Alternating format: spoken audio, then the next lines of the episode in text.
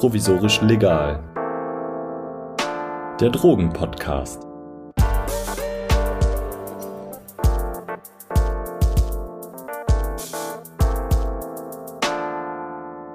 Herzlich willkommen zu Provisorisch Legal.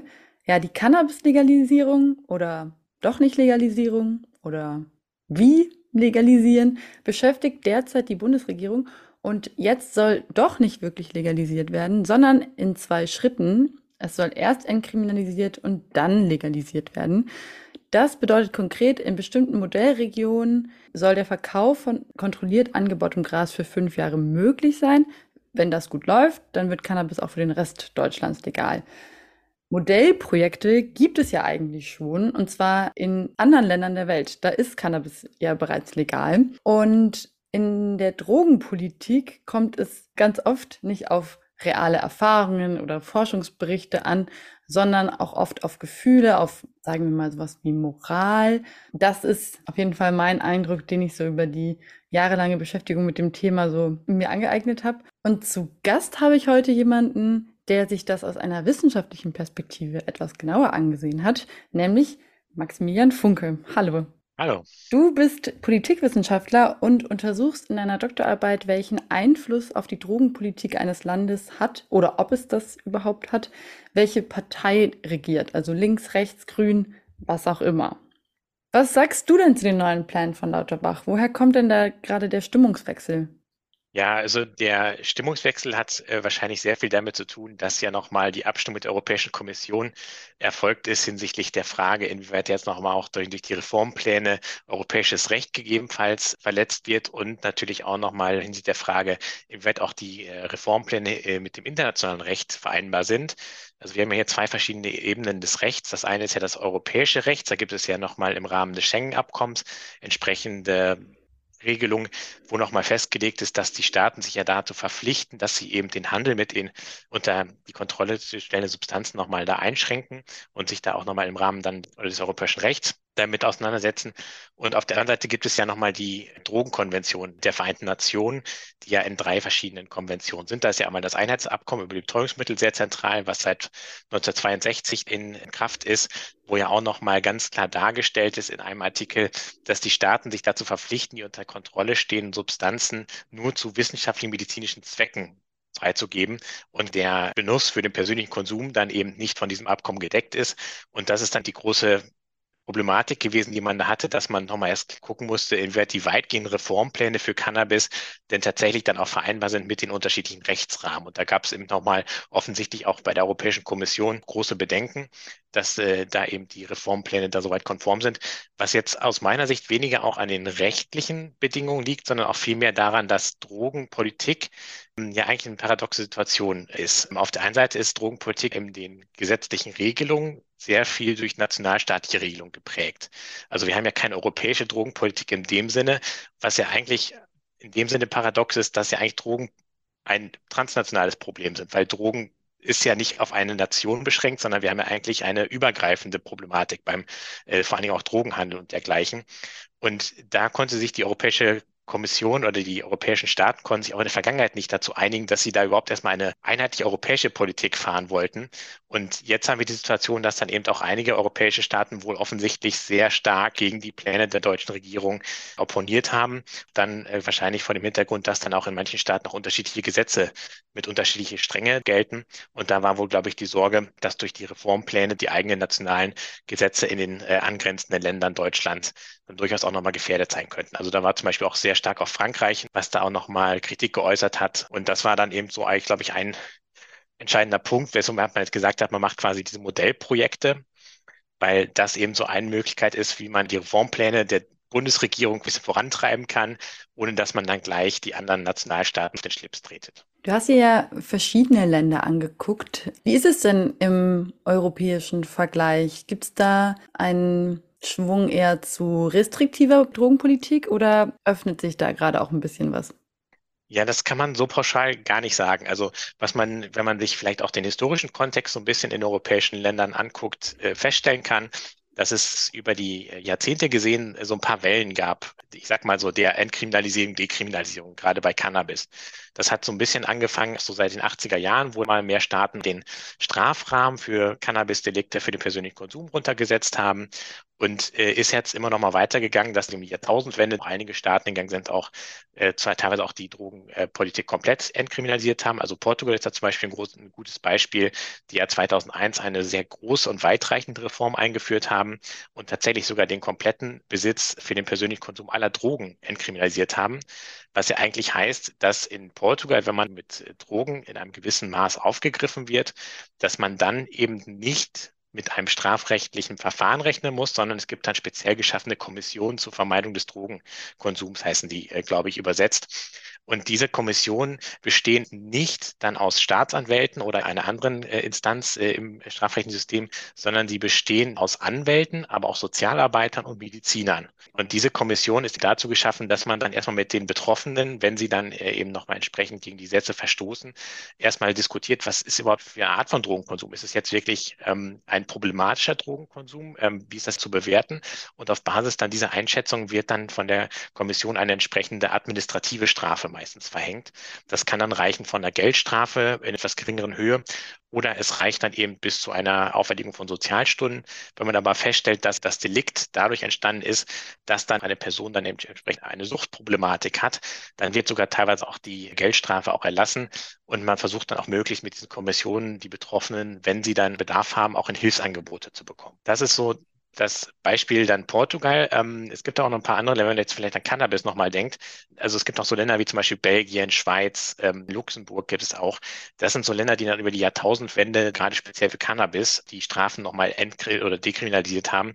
In dem Sinne, dass sie intern schon mal über die Justizministerium oder die Innenministerium eine entsprechende Vorgabe gemacht haben, dass dann solche Delikte nicht mehr vorrangig zu verfolgen sind und das dann auch später nochmal im gesetzlichen Rahmen umgesetzt haben, dass sie den Strafraum deutlich runtergesetzt haben. Das heißt, dass dann Cannabis-Delikte typischerweise nicht mehr mit einer Gefängnisstrafe oder dergleichen bestraft werden, sondern hauptsächlich auch durch Geldstrafen geahndet werden. Das ist so dann das, was man um die Jahr, Jahrtausendwende feststellen kann. Und was man dann jetzt neuerdings hat, dass dann jetzt auch gerade mit der Legalisierung von Cannabis in den US-Bundesstaaten, in Kanada und in Uruguay, dass dann jetzt immer mehr die Diskussion geht Richtung Legalisierung. Ähm, das ist aber nicht in allen Staaten. Es gibt also viele Staaten, die jetzt auch darüber äh, diskutieren, ob sie so eine Legalisierung durchführen sollten. Also Luxemburg war da zum Beispiel noch vor Deutschland sehr aktiv. Da ist es aber tatsächlich auf dem letzten Meter nochmal im Parlament gescheitert. Und warum? Ähm, aus, äh, so genau kann ich es äh, jetzt auch noch nicht so richtig nachvollziehen. Ich glaube, es hat ähnliche Gründe, ähm, dass man sich da nicht so richtig einigen konnte, wie man im Hinblick auch auf europäische Nachbarstaaten das Ganze ausgestaltet. Dann gibt es noch, äh, zum Beispiel auch Malta hat auch ja sehr weitreichende Legalisierung schon umgesetzt äh, im Bereich Cannabis. Also es gibt dann auf der einen Seite dann eben solche Länder, auf der anderen Seite gibt es auch nochmal das Gegenbeispiel. Also es gibt auch einige Länder, die über die Jahre ihre Politik auch eher verschärft haben.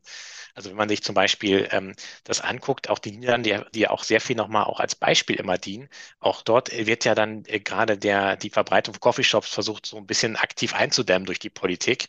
Also man kann es jetzt nicht so pauschal sagen, äh, es geht in die, in die eine Richtung und wir werden jetzt quasi alle europäischen Länder irgendwann äh, bei einer Legalisierung von Cannabis äh, landen, sondern da gibt es auch durchaus auch Länder, die eher nochmal die Regeln ein bisschen verschärfen. Das ist dann eben auch zu berücksichtigen. Ich finde, generell ist das Beispiel Niederlande sowieso nicht wirklich tragfähig, weil das ja so ist, dass der Handel mit Cannabis ja immer noch illegal ist. Das heißt, die Coffeeshops, die dürfen das verkaufen, sie dürfen es aber eigentlich nicht beziehen. Das heißt, bekommen tun sie das Gras ja immer noch vom Schwarzmarkt. Da ist ja die rechtliche Grundlage eh schief und deswegen ist, finde ich das auch immer so ein schwieriges Beispiel, das dann für Vergleiche so heranzuziehen, weil so ist es ja zum Beispiel für Deutschland nicht geplant. Wirklich legal ist es ja da auch nicht. Genau, es ist äh, paradoxerweise auch die deutsche Bundesregierung gewesen, die damals die Legalisierungsbestrebungen äh, in den Niederlanden etwas äh, stärker eingedämmt hat, weil gerade in den Grenzregionen befürchtet wurde, wenn man jetzt eine umfangreiche Legalisierung von Cannabis in den Niederlanden durchführt, dass dann eben so eine Art Drogentourismus entsteht. Ähm, und ich kann mich auch gut daran erinnern, also Nordrhein-Westfalen war jetzt zum Beispiel auch sehr stark daran interessiert, dass in den Coffeeshops in Niederlanden auch entsprechende Kontrollen der Identität stattfinden, dass keine deutschen Staatsbürger äh, da in den Coffeeshops Cannabis einkaufen können. Und das ist jetzt das, was jetzt umgekehrt wieder die deutsche Bundesregierung quasi einholt, ähm, dass sich jetzt die anderen europäischen Länder da so ein bisschen querstellen. Und das ist ja auch ganz interessant. Also wenn man sich das anguckt, ähm, es gab ja auch in den äh, um die Jahrtausendwende auch Bestrebungen, dass man hin zu einer europäischen Drogenpolitik irgendwie kommt. Das ist aber daran gescheitert, dass man sich tatsächlich nicht einigen konnte, welche Drogenpolitik soll denn Grundlage sein für eine europäische Drogenpolitik. Und da hatte man vor allen Dingen auch Länder wie Schweden, die dann eher eine, ich sag mal, sehr restriktive Politik gegenüber auch nicht nur Cannabis, sondern auch anderen Drogen haben. Auch ja, ähm, gegen so Schweden Alkohol. ist ja auch zum Beispiel auch, Alkohol ist ja auch so ein gutes Beispiel. Und dann hatte man auf der anderen Seite aber dann Länder wie, wie Portugal, die dann gerade mit ihrer Dekriminalisierung oder Entkriminalisierung der Drogen dann sehr gute Erfahrungen gemacht haben. Und da war die Differenz zwischen den unterschiedlichen nationalen Politiken so groß, dass man sich dann höchstens darauf einigen konnte, dass man jetzt erstmal eine Beobachtungsstelle einrichtet. Also die Beobachtungsstelle für Drogen und Drogensucht ist quasi dann das Ergebnis gewesen aus dieser Problematik, dass man eben keinen richtigen Konsens gefunden hat, wie man an dieses Problem rangehen möchte. Ich erinnere mich aus unserem Vorgespräch, dass du auch über England gesprochen hattest, dass es da auch eine Besonderheit gab, äh, weil es da nochmal einen Umschwung gab von einer, ja, sagen wir mal, progressiveren wieder zurück zu einer restriktiveren Drogenpolitik, wenn ich mich richtig erinnere. Ja, genau. Also das, das Beispiel Großbritannien ist da ganz interessant, weil in Großbritannien ist es so, dass Großbritannien eigentlich eher zu den Ländern gehörte, die dann auch um die Jahrtausendwende eher Richtung wir machen quasi eine Depenalisierung. Also wir setzen den Strafraum runter für eben Cannabis-Delikte. Und in Großbritannien ist es so, man hat drei verschiedene Klassen von Drogen, die dann bestimmen, welches Strafmaß für ein Drogendelikt angewendet wird. Also das Ganze ist eingeteilt in Klasse A, B und C. In Klasse A findet man die Drogen, die den meisten Schaden verursachen. Ähm, das sind dann eben so Drogen wie Heroin oder Kokain und dergleichen. In Klasse B sind dann so Drogen, die dann als weniger schädlich erachtet werden, aber trotzdem noch als schädlich. Da war dann eben auch noch Cannabis zu dem Zeitpunkt ähm, bis 2001 nochmal drin enthalten, aber dann auch so Drogen wie Ecstasy zum Beispiel. Und in Klasse C äh, sind es dann so ganz, äh, so die, ich sag mal, am wenigsten schädlichen Drogen ähm, gewesen, die dort eingruppiert waren. Weißt du zufällig, wer diese Einteilung vorgenommen hat oder auf, aufgrund welcher Daten? Weil man könnte ja verschiedene Parameter das, ansetzen. Genau, in Großbritannien ist so, da gibt es nochmal ein äh, sogenanntes äh, Advisory Council, was die Regierung berät hinsichtlich der Einteilung von Drogen. Ähm, und das ist äh, vor dem Hintergrund ganz interessant, dass diese ganze Politik, also man hat es quasi 2001 eingeführt, dass man gesagt hat, wir nehmen Cannabis aus Klasse B raus und packen Cannabis in Klasse C, wo dann zum Beispiel auch so Barbiturat und sowas äh, mit enthalten sind oder auch Steroide. Und äh, man hat dann erstmal den Strafraum runtergesetzt, weil Klasse C die niedrigsten Strafen für Cannabis-Delikte äh, mit einhergeht. Im Grunde ist das Ganze aber dann 2008 schon wieder gescheitert, weil dann der neue Ministerpräsident Gordon Brown gesagt hat, okay, wir nehmen es wieder zurück aufgrund von öffentlichem Druck, was dann aber wiederum dazu geführt hat, dass dieses Advisory Council gesagt hat, nein, das ist richtig, dass Cannabis in Klasse C ist. Und wir finden die Entscheidung falsch. Und dann hat man sich so mit der Regierung überworfen, dass dann der Vorsitzende ähm, des Advisory Councils, ähm, das war damals äh, Professor David Nutt, dass er gesagt hat, nein, diese Entscheidung ist falsch. Und er hat dann auch noch mal so ein paar andere Sachen, die der Regierung nicht gefallen haben, auch noch mal publiziert und veröffentlicht und musste dann quasi aufgrund des Drucks der Regierung seine Position aufgeben, was dann auch dazu geführt hat, dass vier weitere Mitglieder dieses Advisory Council auch zurückgetreten sind an der Stelle. Also da sieht man auch gerade diese Differenz, dass es eine wissenschaftliche Perspektive geben kann auf eine bestimmte Substanz, ähm, wie die auch einzuschätzen ist, nicht der Schädlichkeit, dass es aber auch durchaus auch nochmal politische Vorstellungen gibt, die dann dem nochmal so entgegensprechen. Und das Beispiel Großbritannien ist äh, vor dem Hintergrund eigentlich auch ganz interessant, weil es äh, einfach auch mal zeigt, äh, was für Gründe dafür sprechen können, dass so eine Reform auch scheitern kann, die eigentlich ganz gut gedacht war. Und in Großbritannien hatte man eben das Problem, dass man sich eingangs mit der Reform ein bisschen mit der Polizei nochmal einigen musste, weil die Polizei ein eigenes Interesse hatte, das Problem war, mit dem Übergang in Klasse C war der Strafrahmen so gering, dass es eben für die Polizei weniger Handhabe gab, Leute auch unaufgefordert zu kontrollieren oder einfach ohne, ohne Anlass zu kontrollieren. Und das war dann eben so von der Polizei so ein Aspekt, wo man dann befürchtet hat, ja gut, wenn wir jetzt halt nicht mehr richtig kontrollieren können bei den Cannabis-Delikten, dann äh, ist es eigentlich auch für uns nicht mehr so richtig tragfähig. Und da hatte man eben nochmal mit der Regierung Kompromiss gefunden, dass man die Strafen für den Handel mit Cannabis, dass man das nochmal hochgesetzt hat und dass man der Polizei weiter weiterhin gestattet hat, auch bei der äh, Kontrolle von Cannabis auch nochmal Kontrollen durchzuführen, obwohl es eigentlich vom Strafrahmen nicht ausreichend genug war. Ähm, das war dann also ein Punkt. Und das hat dann zu dieser etwas schwierigeren Situation geführt, dass man dann festgestellt hat, ja, eigentlich hat die Polizei auch ein Interesse dran gehabt, nämlich Cannabis-Delikte vor allen Dingen nochmal zu kontrollieren und zu verfolgen, weil es für die Polizisten sehr viel einfacher war, Cannabis-Delikte aufzunehmen, als zum Beispiel einen Ladendiebstahl. Also für den Ladendiebstahl mussten sie in Großbritannien damals ungefähr ja, zwölf Stunden Arbeitszeit investieren, um das alles zu verarbeiten, bis es wirklich komplett alles abgeschlossen war. Für ein Cannabis-Delikt haben sie eine Stunde gebraucht. So. Und dann kann man sich vorstellen, haben die Polizisten natürlich, um ihre, ihre Quoten so ein bisschen aufzupuschen, hauptsächlich sich auf dann eben Cannabis-Delikte fokussiert, was dann dazu geführt hat, dass obwohl die Prävalenz von Cannabis in den Altersgruppen eigentlich gesunken ist, die Kontakte mit den strafrechtlichen Systemen sehr stark gestiegen sind. Und das hat dann natürlich auf den Blick, wenn man die Statistik guckt, hat dazu geführt, dass man eigentlich festgestellt hat, oh ja, ist, wir haben ein riesengroßes Cannabis-Problem, weil äh, so viele Leute als Cannabis-Delikte verfolgt wurden, ähm, was ja aber eigentlich gar nicht der, der, der, der Wirklichkeit, ähm, wie es dann auch tatsächlich sich von den Prävalenzraten entwickelt hat, entsprach. Ähm, das ist also insofern ähm, da auch nochmal so ein ganz, ganz spannendes Beispiel mit, mit Großbritannien. Wie ist es dort heute? Also geht es eher in Richtung restriktiv oder doch wieder also in, offener? In Großbritannien hat man tatsächlich die Reform wieder zurückgenommen. Also Cannabis ist derzeit immer noch in Klasse B eingestuft. Und äh, soweit ich es verstehe, gibt es dort jetzt auch keine großen Bestrebungen, dass es da sich in Zukunft nochmal ändern wird. Ähm, was auch in Großbritannien eben nochmal so eine Besonderheit ist, äh, sie haben da die Differenz auch zwischen den Parteien. Wir haben ja ein Zwei-Parteien-System in Großbritannien mit der Labour-Partei und dann nochmal den Conservatives und jetzt mit den Liberal Democrats haben wir nochmal so eine dritte kleine Partei. Und ein wichtiger Punkt, wieso diese Reform in Großbritannien auch gescheitert ist, ist, dass es die Labour-Regierung war, die diese Reform durchgeführt hat die aber gleichzeitig das Problem hatte, dass sie sich unter Tony Blair auf die Fahne geschrieben haben, dass sie ganz massiv gegen äh, Verbrechen vorgehen wollte. Das Problem, was die Labour-Regierung immer lange Zeit hatte, dass ihr immer so ein bisschen vorgeworfen wurde, ja, so richtig gegen Verbrechen, da wird sie nichts tun. Und das war dann eben auch zu der Zeitpunkt ein ganz wichtiges Thema. Und das hatte tatsächlich die konservative Regierung ganz gut äh, hingekriegt, dass sie dann nochmal gesagt hat, ja gut, ihr habt nichts gegen Cannabis gemacht, ihr habt es tatsächlich sogar nochmal von der Strafe runtergesetzt. Und jetzt seht her, was wir für ein Problem haben. Und zu der gleichen Zeit lief auch in Großbritannien eine große mediale Kampagne, wo nochmal vor den Gefahren von Cannabiskonsum gewarnt wurde, wo dann auch so ein bisschen, ich sag mal, so eine Art ja, Panik vor den Effekten von Cannabis mit sensationistischen Stories, auch vor allen Dingen in den Boulevardmedien verbreitet wurde. Und das war dann so der Punkt, wo der öffentliche Druck sehr groß wurde, dass man die, die Regierung aufgefordert hat zu sagen, okay, wir müssen jetzt was tun gegen den Cannabiskonsum. Das war dann eben auch so das ausschlaggebende Punkt, warum man sich dann entgegen der wissenschaftlichen Auffassung tatsächlich dazu entschlossen hat, diese Reform wieder komplett zurückzunehmen. Hast du dann ein Beispiel mit den Fällen in den Medien? Ja, also da gab es dann ganz, ganz große Artikel, zum Beispiel, wo dann äh, Berichte über Betroffene, die dann an Schizophrenie oder dann anderen psychischen Erkrankungen erkrankt waren, äh, dargestellt wurden und es war dann auch sehr, ich sag mal so, von der Darstellung, dass man äh, schon festgestellt hat, es war wirklich sehr sensationistisch aufgebauscht. Also da war es tatsächlich so, dass es dann auch viel darum ging, Verunsicherung zu verbreiten.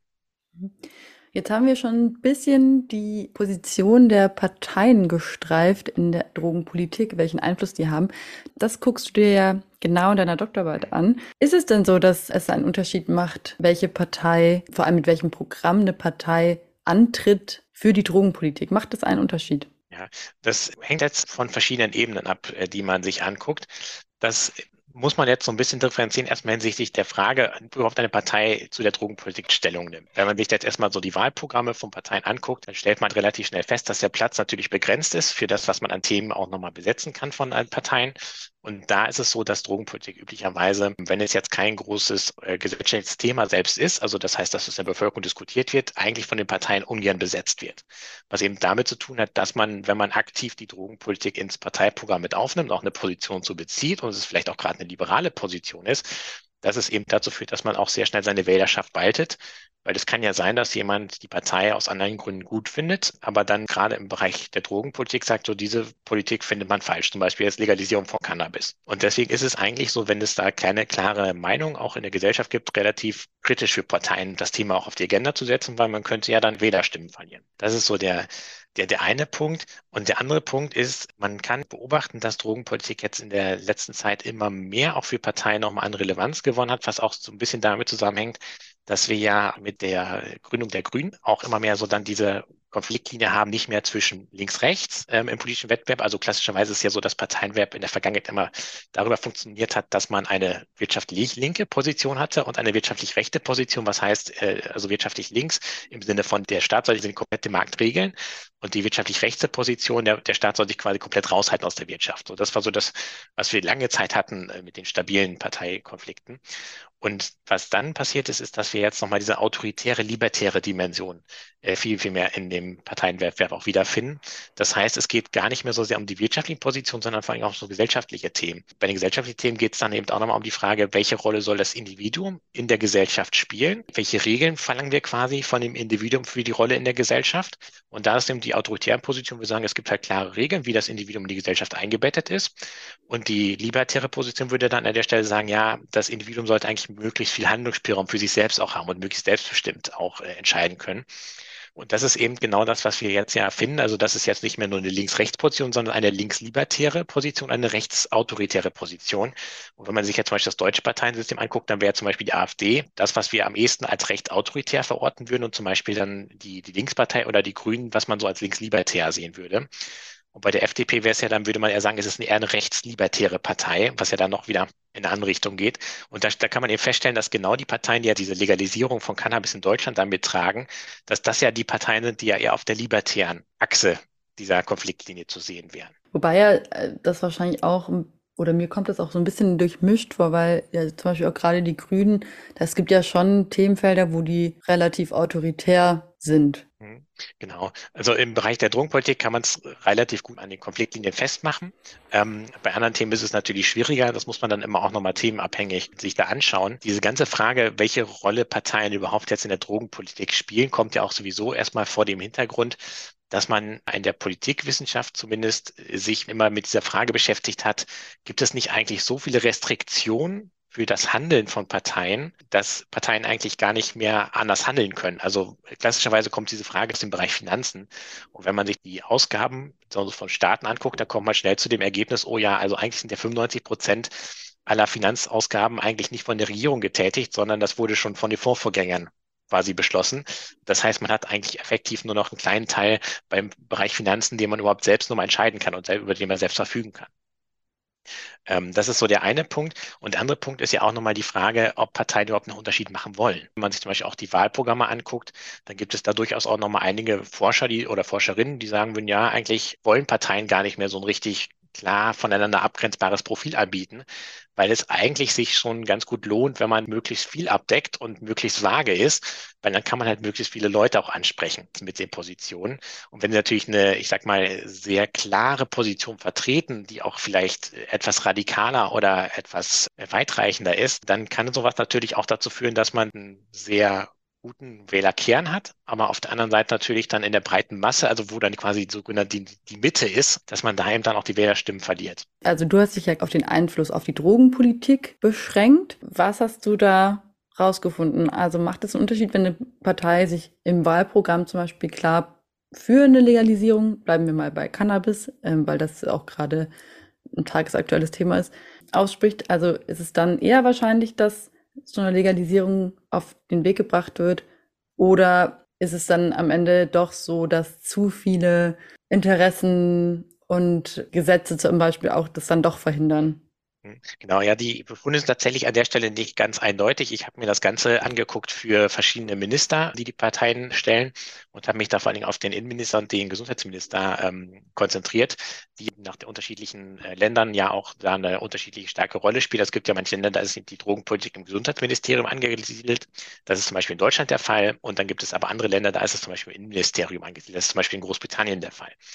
Und da ist es ähm, so, dass man eigentlich da jetzt keinen statistischen Effekt erstmal finden kann, was ja nicht jetzt überraschend kommt, weil wenn wir auf das Beispiel jetzt Deutschland nochmal zurückgreifen, dann sehen wir ja an dieser Stelle auch, also es gibt zwar weitreichende Bestrebungen, wie die Reform aussehen müsste, ähm, es gibt aber auf der anderen Seite auch dann diesen klaren rechtlichen Konflikt mit dem europäischen und dem internationalen Recht, der da auch nochmal so ein bisschen das jetzt einbremst. Und das ist auch so ein typisches Beispiel, was wir in der Drogenpolitik finden, dass, wenn es nochmal beabsichtigt ist, was zu tun, dass das auch nicht immer so unbedingt auch umgesetzt werden kann, man kann das auch so ein bisschen nochmal auch darstellen an der Situation. Wir hatten ja schon mal eine rot-grüne Regierung, 1998 dann auch bis 2004, wenn ich jetzt das richtig im Kopf habe.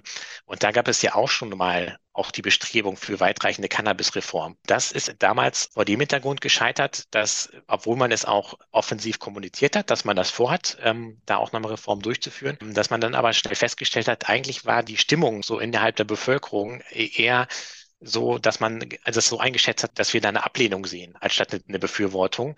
Und aufgrund des fehlenden Rückhalts, den man in der Bevölkerung gesehen hat, hat man dann auch am Ende nochmal entschieden, ja, dann wird es halt nicht umgesetzt. Das hatte nochmal weitere Gründe, unter anderem auch, dass man dann zu der gleichen Zeit auch nochmal stärkere Raucherschutzgesetze eingeführt hat unter der Gesundheitsministerin Ulla Schmidt damals. Ähm, und da hat es natürlich nicht ganz gepasst, dass man jetzt eine, ich sag mal, restriktive Raucherpolitik mit einer Liberalisierung von Cannabis irgendwie zusammengebracht bekommen hat. Ähm, also das gab da so eine ganz, ganze Reihe nochmal von, von Gründen. Aber das ist auch so ein, so ein gutes Beispiel. Also, dass obwohl Parteien sich das vielleicht ins Wahlprogramm reinschreiben, dass sie eine entsprechende Reform durchführen wollen, dass es nicht immer unbedingt heißt, dass es auch so in der Realität dann auch für die Parteien praktikabel umgesetzt werden kann. Jetzt haben wir in dem, im letzten Wahlkampf hier in Deutschland, ähm, wenn ich mich recht erinnere, war in fast jedem Wahlprogramm irgendein Statement zur Cannabis-Legalisierung drin. Woher kommt das? Woher kommt auf einmal für Parteien der Impuls, dass die sich doch irgendwie dazu äußern müssen? Ja, ich glaube, das hat mehrere Gründe. Das eine, man kann es so ein bisschen auch im innenpolitischen Bereich sehen, die, die Gründe, ähm, dass es auch innerhalb der Bevölkerung da nochmal ein stärkeres Interesse gibt, dass auch die Parteien sich dazu äußern, ähm, was auch so ein bisschen damit zu sehen ist, dass das, was wir derzeit ja auch als Politik praktizieren, dass das jetzt nicht so viel Erfolg versprochen hat.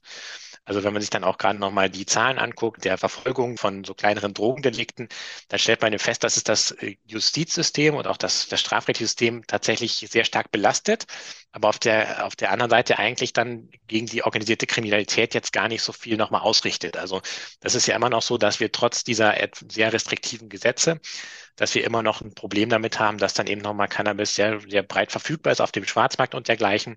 Und dass wir natürlich aufgrund der fehlenden Regulierung durch den Staat auch das Problem haben, dass die Konsumentinnen und Konsumenten gar nicht wissen, was kaufe ich denn da eigentlich bei meinem Dealer um die Ecke. Der Dealer weiß weil ja, ja auch natürlich gar keine, genau, also weil sie ja keine Kontrolle darüber haben, was ist jetzt da drin. Und es ist auch so, dass Prohibition auch immer zu potenteren Stoffen führt. Wenn Sie zum Beispiel an die Alkoholprohibition, wenn man das als Beispiel nimmt, wenn Sie jetzt quasi äh, Alkohol verboten haben, dann haben sie jetzt verschiedene Möglichkeiten, Alkohol anzubieten. Und sie haben jetzt Auswahl zwischen Bier und Schnaps dann entscheiden sie sich natürlich auch wahrscheinlich für Schnaps, weil bei Bier müssen sie große Fässer haben, die müssen sie transportieren. Das ist natürlich auffälliger und äh, schmälert natürlich ihre Gewinnmarge. Wenn sie natürlich Schnaps nehmen, können sie sehr viele Schnapsflaschen in einen bestimmten Bereich packen und das gut verstecken. Und dann haben sie natürlich eine höhere Profitmarge. Und das ist natürlich auch so bei anderen Drogen, so was man beobachten kann, dass dann eben dadurch Drogen auch potenter geworden sind.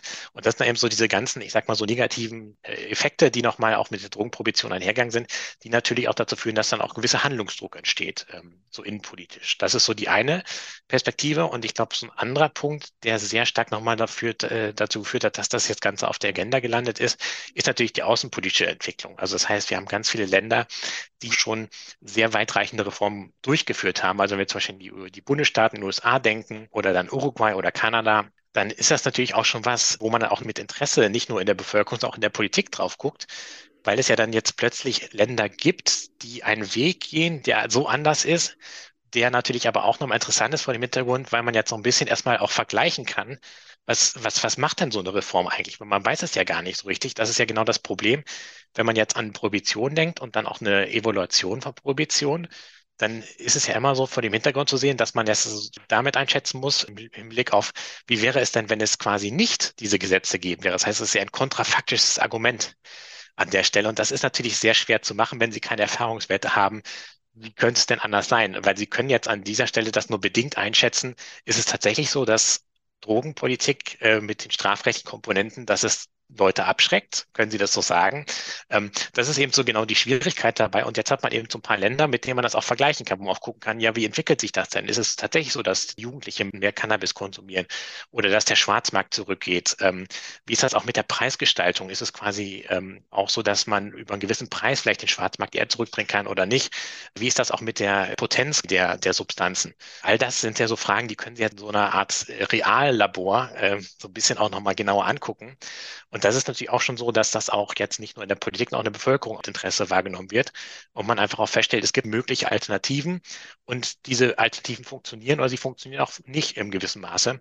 Ähm, und das ist, glaube ich, auch so ein Punkt, wo man dann auch nochmal einfach überlegt, ist es denn tatsächlich so, wie wir es jetzt gerade politisch ausgestalten mit der Drogenpolitik? Ist das tatsächlich der, der Weg, den man auch gehen sollte oder gibt es nicht vielleicht auch andere Möglichkeiten, die dann für alle Beteiligten nicht so schädlich sind? Und lässt sich das überhaupt bestimmen, der, sagen wir mal, der Impuls eher aus der Öffentlichkeit kommt oder eher aus der Politik selbst? Ja, das ist natürlich immer schwierig zu sagen, weil Politik ist natürlich auch mit der Öffentlichkeit verwoben. Politiker sind jetzt ja nicht irgendwie äh, elitäre Personen, die irgendwie oben an der Spitze der Macht sitzen, sondern sind ja auch Menschen, die ja auch in der Gesellschaft verwurzelt sind.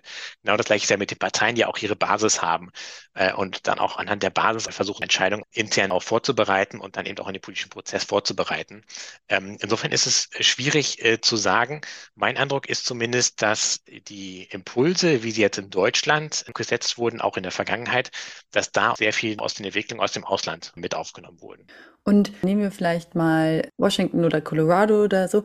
Ähm, welche Parteien haben denn da, waren denn da wegweisend? Also wer war da gerade in der Regierung und hat das durchgesetzt? Genau, also in Washington, Colorado ist natürlich, man muss dann differenzieren, das sind natürlich Bundesstaaten. Und das ist jetzt quasi nicht die amerikanische Regierung.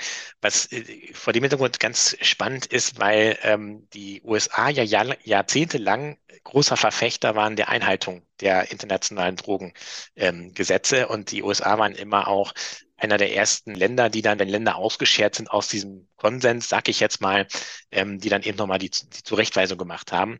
Und das ist jetzt genau der Punkt. Jetzt hat man plötzlich das, das, das Problem, dass im eigenen Land Bundesstaaten hingehen und sagen, wir legalisieren jetzt Cannabis. Und da kann man sich natürlich jetzt nicht mehr als Gesamtland hinstellen und sagen, das ist aber falsch, was du da machst, liebes Deutschland, also wenn wir jetzt das deutsche Beispiel nehmen sollten, weil dann natürlich die anderen Länder sagen, ja gut, bei euch wird es auch legalisiert. Ähm, und das ist natürlich jetzt so, so ein Problem. Und das ist genau das, was jetzt diesen Konsens so ein bisschen aufgebrochen hat, äh, den man hatte, dass jetzt natürlich die USA als, äh, ich sag mal, moralische Instanz so ein bisschen wegfallen, um das nochmal zu verhindern, diese, diese Bewegung, die wir gerade beobachten. Und in den USA war es tatsächlich so, dass es auch sehr stark von dem Framing der jeweiligen Akteure abgehangen hat. Ähm, ich weiß jetzt nicht genau, in welchen Bundesstaaten da jetzt die jeweilige Partei, ob das jetzt die Republikaner oder die Demokraten an der Macht waren, was ich aber sagen kann, ist, ähm, dass es sehr stark davon abgehangen hat, wie zivilgesellschaftliche Akteure an das Thema rangegangen sind. Also da hat man zum Beispiel auch dann sehr stark das Ganze nochmal geframed im Hinblick auf, wie schädlich ist das im Vergleich mit Alkohol, auch vor allen Dingen auch die Steuereinnahmen wurden dann nochmal sehr stark in den Mittelpunkt gestellt. Und das war eben dann durch dieses geschickte Framing auch sehr stark möglich, dass man entsprechende Reformen durchführen konnte. Konntest du denn Faktoren identifizieren, die einen größeren Einfluss als die Parteien selbst haben auf die Drogenpolitik? Ja, es ist äh, so ein bisschen schwierig. Was man natürlich üblicherweise annehmen würde, ist, dass das Drogenproblem in einem Land irgendwie eine Rolle spielt. Das heißt, je nachdem, wie hoch zum Beispiel die Prävalenzrate von bestimmten Substanzen in bestimmten Bevölkerungsgruppen ist, gibt es natürlich einen ganz anderen Problemdruck. Also wenn Sie jetzt einfach sich vorstellen, es gibt jetzt unglaublich viele Leute, die jetzt zum Beispiel Cannabis konsumieren, dann haben sie einen anderen Anreiz, mal in der Drogenpolitik da Reformen durchzusetzen, als äh, wenn es nicht so wäre. Diese Daten existieren aber leider gar nicht für länderübergreifend. Also es gibt zwar so einige Institutionen, wie zum Beispiel Beobachtungsstelle für Drogen und Drogensucht, die so ein bisschen auch standardisierte Daten erheben, aber sie kommen ganz schnell an den Punkt, wenn sie Länder vergleichen, Dinge vergleichen wollen, dann stellt man fest, ja, es ist aber gar nicht richtig vergleichbar, weil A, existieren die Daten gar nicht über längeren Zeitraum oder B, sie sind gar nicht vergleichbar, weil es eben zum Beispiel unterschiedliche Definitionen gibt, äh, wie man den Begriff Drogentoter oder Drogentote misst. Also in manchen Ländern wird nur, wenn jetzt quasi das Ganze toxikologisch vom Gerichtsmediziner festgestellt wurde, wird dann jemand als Drogentoter gezählt.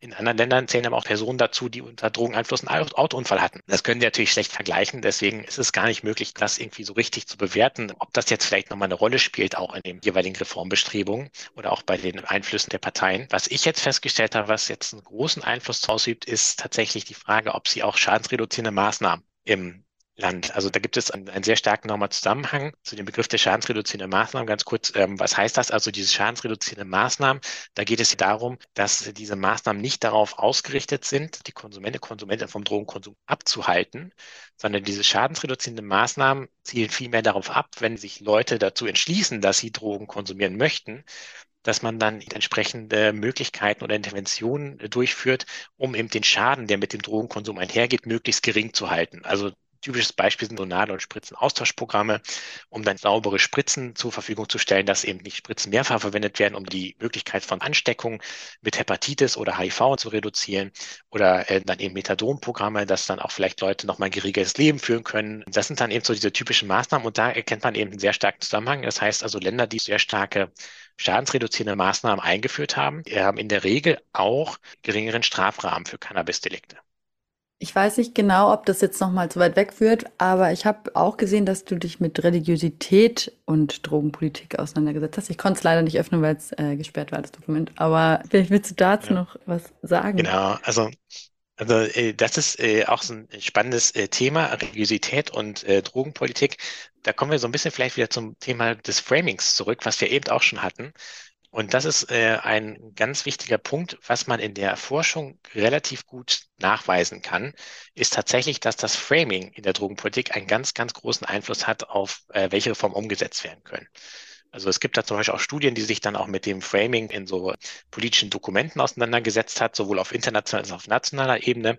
Und die kommen eben relativ deutlich zu dem Schluss, dass diese ganzen Reformen, die wir jetzt so seit, ich sag mal so in den 70er, 80er Jahren beobachten konnten, also auch diese kleineren Reformen, dass das auch sehr stark damit zusammenhängt, ob bestimmte moralische Implikationen in diesen Dokumenten enthalten waren. Das heißt, wir haben die Situation, wenn jetzt zum Beispiel über Drogen ähm, klassischerweise irgendwie als äh, Drogen sind böse und Drogenkonsum ist irgendwie übel und ähm, das ist jetzt moralisch verwerflich, dass man Drogen konsumiert. Das sind so diese klassischen äh, moralischen Argumente oder dass man irgendwie Drogen irgendwie so moralisch aufwertet. Und das führt dazu, dass solche Reformen eigentlich blockiert werden, was einfach daran liegt, weil man über moralische Werte kann man nicht verhandeln. Moralische Werte sind nicht teilbar. Also man kann quasi nicht irgendwie äh, einen Kompromiss finden. Weil wenn jetzt jemand sagt, äh, Drogen findet er moralisch verwerflich, dass jemand Drogen konsumiert, also da können Sie quasi mit dieser Person, kommen Sie nicht äh, irgendwie auf auf dem Mittelweg sozusagen, wie das ja bei anderen Politikfeldern klassischerweise der Fall ist. Wenn Sie jetzt zum Beispiel von der Steuerpolitik ausgehen, jetzt sagt vielleicht jemand, ja, 20 Prozent äh, sind mir zu viel bei den Steuern, aber 25 Prozent würde ich vielleicht mitgehen und Sie sind bei 30 Prozent, dann einigen Sie vielleicht auf, auf 25 Prozent. Aber das geht ja nicht, wenn Sie eine moralische Position haben zu dem Thema. Und das ist genau das, was man feststellen kann mit abnehmender moralischem Framing ähm, in den Dokumenten ist auch der Möglichkeitsraum für dann auch Reformen sehr viel größer geworden und dadurch konnten auch erst einige Reformen umgesetzt werden. Und da gibt es zum Beispiel auf internationaler Ebene ganz interessante Studien, wo Drogen üblicherweise auch lange Zeit als äh, das Böse dargestellt wurden und als Bedrohung und dergleichen. Da stellt man fest, dass über die Jahre auch genau diese moralischen Aufwertungen, diese moralischen Implikationen sehr stark zurückgegangen sind und das hat Effekt gehabt auf die Möglichkeit erstmal von Reform, weil man jetzt plötzlich dann nicht mehr über moralische Werte diskutiert hat, sondern man hat vielleicht jetzt auch über Steuerannahmen diskutiert. Also wie sie zum Beispiel in den USA oder jetzt in, in Deutschland haben, wo man einfach überlegt, wenn sie sich für dieses Modell entscheiden, können sie so, so viel Steuern zusätzlich einnehmen. So, und dann können Sie natürlich auch darüber einigen, ja, da machen wir halt 25 oder 30 Gramm und am Ende können wir so und so viel Steuern daraus kriegen. Und das ist natürlich eine Verhandlungsmasse, die Sie dann haben, wo Sie auch irgendwie auch einen gemeinsamen Weg finden können. Und das ist äh, sowas, was eigentlich ganz, ganz zentral war. Da kommt jetzt auch so ein bisschen die Religiosität dann auch ins Spiel, weil natürlich, wenn Sie ähm, Religiosität haben, dann haben sie natürlich auch diese moralischen Werte, die sie eben auch mit Drogenkonsum und dergleichen ähm, verbinden. Da kann man eben auch feststellen, dass tatsächlich Religiosität, das äh, hat in manchen Bereichen früher mal eine Rolle gespielt. Ich komme zumindest zu dem Schluss, dass es für die aktuelle Situation keinen Einfluss hat, großartig. Also ich habe mir da zum Beispiel jetzt die prozentuale Verteilung von katholisch-protestantischen in der Bevölkerung angeguckt. Ich habe mir angeguckt, wie oft gehen Leute in den Gottesdienst wöchentlich, wie hoch äh, werden Leute die Wichtigkeit von Gott in ihrem persönlichen Leben, weil es ja nochmal das eine ist, wie sie selbst Gott wahrnehmen und das andere nochmal, wie oft sie in die Kirche gehen. Und da stellen sie fest, also dass es eigentlich keinen großen Unterschied macht, ob dann jemand eine starke Religiosität hat oder etwas geringere. Also auch über die Länder hinweg ähm, ist der Effekt da auch nicht signifikant gewesen. Vielleicht mit äh, einer letzten Frage gucken wir nochmal nach Deutschland zurück. Glaubst du, dass es mit einem anderen Gesundheitsminister, Gesundheitsministerin anders gelaufen wäre, sodass die Legalisierung doch kommen würde? Oder sind Herrn Lauterbach die Hände da durch die EU gebunden? Ja, ich glaube schon, dass es durchaus auch mit einer anderen Regierung auch andere oder einem äh, anderen Gesundheitsminister andere Ergebnisse gegeben hätte. Was unter anderem daran liegt, wenn man sich internationale Verpflichtungen anguckt in den UN-Drogenkonventionen, dann ist das aus meiner Sicht jetzt kein Hindernis, was jetzt tatsächlich nicht überwindbar wäre. Es gibt ja Länder, die haben schon Reformen durchgeführt. Bisher ist das aber alles noch so in der Schwebe. Also so Länder wie Kanada oder Uruguay, die haben noch nicht richtig ihren Weg gefunden, wie sie da mit diesem Problem umgehen, dass sie da gerade das internationale Recht so ein bisschen verletzen. Ähm, es gibt aber Möglichkeiten, wie man damit umgehen könnte. Also man könnte zum Beispiel, wie Bolivien das damals gemacht hat, bei den Kuka-Blättern, könnte man einfach jetzt hingehen und sagen, wir treten aus den UN-Konventionen erstmal aus und treten unter Vorbehalt, dass wir jetzt Cannabis legalisieren dürfen, treten wir wieder in diese Konvention ein. Also da gibt es durchaus auch ein bisschen Spielraum, ähm, den man da nutzen könnte, zumindest auf internationaler Ebene. Und auf europäischer Ebene sehe ich da jetzt äh, nicht, dass es ausgeschlossen ist, dass man eine Legalisierung durchführen kann. Weil das Problem ist ja weniger in dem Konsum von Cannabis, sondern das Problem ist an dieser Stelle, wo man den Handel mit Cannabis erlaubt. Da hätte man durchaus auch andere Maßnahmen sicherstellen können, wie zum Beispiel kann man an den Grenzen sicherstellen, dass dann eben so ein transnationaler Drogentourismus nicht entsteht. Also das, da, da gibt es natürlich so andere Maßnahmen, mit denen man etwas stärker ans Rennen gehen hätte können. Mhm. Ähm, das war aber wohl offensichtlich jetzt so, dass es nicht, nicht so richtig tragfähig war. Also im Grunde ist ja die Drogenpolitik tatsächlich eigentlich immer noch in der nationalen Gesetzgebung verankert und nicht auf der europäischen Ebene. Nur quasi, was dann eben noch den transnationalen Handel und dergleichen angeht. Und da würde ich halt schon sagen, hätte man durchaus das ein oder andere Schräubchen noch gehabt, an dem man hätte drehen können, weil vor der Reform jetzt auch schon mal auch weitreichende Schritte gehen können, zum Beispiel auch um den Konsum von Cannabis jetzt schon mal direkt zu entkriminalisieren. Ähm, auch das wäre ja eine Möglichkeit gewesen, wie man da hätte an das Thema rangehen können. Und ich glaube jetzt mit diesem Weg erstmal die Modellprojekte möglich zu machen, geht jetzt erstmal darum, dass man da erstmal versucht, noch ein paar Argumente zu sammeln und auch Daten zu sammeln, um dann vielleicht zu einem späteren Zeitpunkt den Weg ähm, weiterzugehen. Ähm, ich kann mir aber auch vorstellen, dass es jetzt in der jetzigen Situation auch ein Problem war, dass man so ein bisschen Bedenken hatte, dass vielleicht so eine weitreichende Legalisierung vielleicht schädlich in der jetzigen Situation wäre, auch aus, ähm, also dass es auch vor allem ein politisches Kalkül hat an der Stelle. Ähm, das kann ich auch an dieser Stelle nicht ausschließen es ist ja leider so, dass Herr Lauterbach nicht richtig gesagt hat, was jetzt so mit der EU-Kommission dann besprochen wurde und was da jetzt so diskutiert wurde. Insofern kann man es von der Außensicht schwer einschätzen. Aus meiner Sicht wäre es aber durchaus möglich gewesen, dass man da in die eine oder andere Richtung noch mal ein bisschen mehr hätte machen können. Bei dem Handel ist es ja auch so, dass man entweder Cannabis importieren muss und dann wird es zwangsläufig auch durch Länder gehen, in denen es eben verboten ist. Oder man baut halt Cannabis nur hier an. Das ist ja wahrscheinlich nicht möglich, weil für in Deutschland die Gegebenheiten dafür jetzt nicht so optimal sind. Also geht es ja nicht nur um den Drogentourismus, sondern auch konkret das, die Ware, die durch die verschiedenen Länder irgendwie durchkommen muss. Klar, also es gibt ja durchaus auch die Möglichkeit, in einem großen Stil auch in Deutschland zu produzieren. Das ist natürlich sehr energieintensiv. Die Frage ist also tatsächlich, ob sie es auch in Deutschland schaffen, für den gesamten Markt dann ausreichend zu produzieren und auch natürlich zu konkurrenzfähigen Preisen, weil sie wollen ja am Ende mit der Legalisierung von Cannabis auch den Schwarzmarkt austrocknen. Wenn sie natürlich preislich aber über dem Schwarzmarkt liegen, dann ist natürlich die Frage, also kriegen sie das dann tatsächlich auch so erstmal hin? Weil sie müssen natürlich auch sehen, dass die Leute nicht nur eine Möglichkeit haben, erstmal was legal zu kaufen, sondern es muss ja auch wirtschaftlich im Vergleich sein zu dem, was man vielleicht vorher bezogen hat. Das ist so der eine Punkt. Aber auf der anderen Seite wäre natürlich auch eine Überlegung gewesen, ob man nicht mit bestimmten Ländern ein Abkommen schließt, dass die dann für den deutschen Markt ausschließlich Cannabis konsumieren, wenn man die Lieferketten entsprechend kontrollieren kann. Das wäre ja auch nochmal eine Möglichkeit gewesen. Wie weit das dann jetzt auch, dass sie als diskutiert wurde, da bin ich jetzt äh, auch nicht so ganz informiert, weil das wären zumindest so ein paar Schritte gewesen, wie man da auch nochmal hätte rangehen können. Und da hätte man diese Problematik mit dem grenzüberschreitenden Handel. Das wäre natürlich dann was gewesen, wo man dann auch nochmal gucken muss, wie geht man auch vor allem mit den internationalen Bestimmungen dann bei Cannabis um. Also es gibt da auf jeden Fall diese Option, wie man damit umgehen kann. Stichwort, man tritt aus und tritt wieder ein, zum Beispiel aus den internationalen Konventionen. Ähm, das sind so, so grundsätzliche Dinge, was ich dann aber, glaube ich, auch nochmal so ein bisschen im Hinterkopf habe, immer auch bei dieser ganzen Diskussion, dass man vielleicht Sorge dafür hat, dass man mit einer zunehmenden Cannabis-Legalisierung auch diese internationalen Drogengesetzgebungen oder die, das internationale Drogenkontrollregime so ein bisschen aushöhlt. Weil das Problem ist schon, ähm, man hat jetzt noch nicht so richtigen Weg gefunden. Wie geht man damit um, dass einige Länder sehr weitreichende Reformen umsetzen, die ja gegen diese internationale Drogengesetzgebung auch verstoßen. Und auf der anderen Seite aber äh, dann durchaus auch noch andere Länder, wenn gerade über Europa hinausguckt, dann eher in eine autoritär restriktive Richtung abdriften. Also es gibt dann ja auch durchaus arabische Länder, es gibt dann auch natürlich China, es gibt äh, äh andere asiatische Länder, ähm, die dann auch teilweise mit sehr drakonischen Strafen noch äh, Cannabis-Delikte handhaben. Und jetzt können Sie sich vorstellen, wenn man versucht, nochmal irgendwie einen Konsens zu finden, wie jetzt auch mal die internationale Drogenpolitik weitergehen soll, dann liegen die Vorstellungen eigentlich so weit auseinander, dass die eigentlich in der Mitte sich irgendwie gar nicht mehr so richtig treffen können. Also es ist eigentlich eine Entweder-Oder-Position, die sie haben. Und in der Mitte ist eigentlich nicht so richtig so ein gangbarer Weg zu erkennen. Und das kann natürlich dazu führen, wenn jetzt irgendwie dieses System weiter ausgehöhlt wird, dass man irgendwann zu dem Punkt kommt, wo man feststellt, ja, es äh, fällt eigentlich in sich zusammen, weil immer mehr Länder sagen so, wir halten uns nicht mehr an die Regeln. Und am Ende haben sie eigentlich dann äh, ein Vertragswerk, was eigentlich das eines der weitreichsten Konventionen überhaupt ist, äh, die man hat was dann irgendwie nicht mehr richtig angewendet werden kann. Und ich glaube, das ist so das, das Problem, dass man zukünftig nicht mehr an den Punkt kommt, wo man wirklich fast alle Länder dieser Welt zum Thema Drogenpolitik inhaltlich unter einen Hut bekommt, dass man auch eine internationale Regulierung hat. Ähm, das kann natürlich auch nochmal eine Rolle gespielt haben, diese Sorge. Aber ich glaube, da gibt es auch Möglichkeiten, wie man Cannabis so ein bisschen davon rausnimmt, um dann trotzdem nochmal vielleicht in anderen Bereichen dann auch dieses System weiter auch effektiv äh, auch nutzen zu können, äh, weil es ja durchaus auch nochmal bei anderen Substanzen seine Berechtigung haben kann. Dann danke ich dir für deine Einschätzung und ich danke dir für deine Zeit. Danke auch. Schön, dass du da warst und bis bald.